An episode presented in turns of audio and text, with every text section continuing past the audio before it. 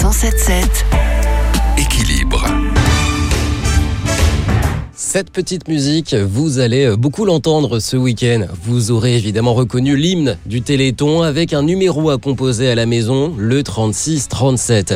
Avec nous en ligne, Christian Côté, directeur général de l'AFM Téléthon.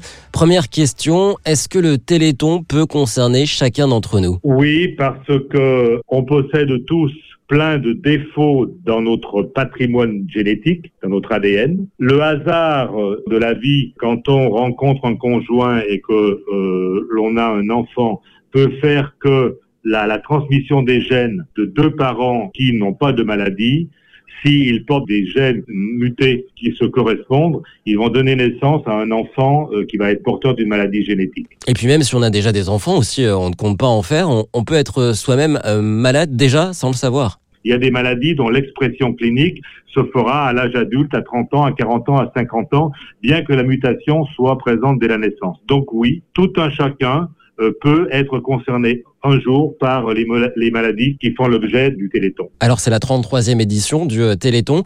Quels ont été les euh, progrès réalisés par la recherche? Il y a quelques années, on s'enthousiasmait de la découverte d'un nouveau gène, on s'enthousiasmait de progrès qu'on avait guéri une souris. Aujourd'hui, ce sont des bébés qui sont présentés, qui ont été guéris par des thérapeutiques nouvelles. C'est une vraie rupture thérapeutique.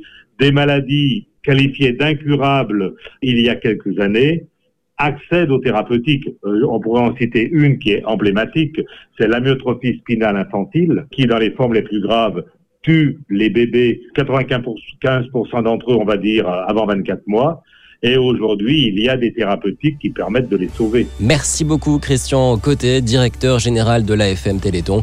Évidemment, le numéro, vous le connaissez, 3637 à composer à la maison ou rendez-vous sur le site téléthon.fr. Retrouvez toutes les chroniques de Sanef 177 sur sanef177.fr.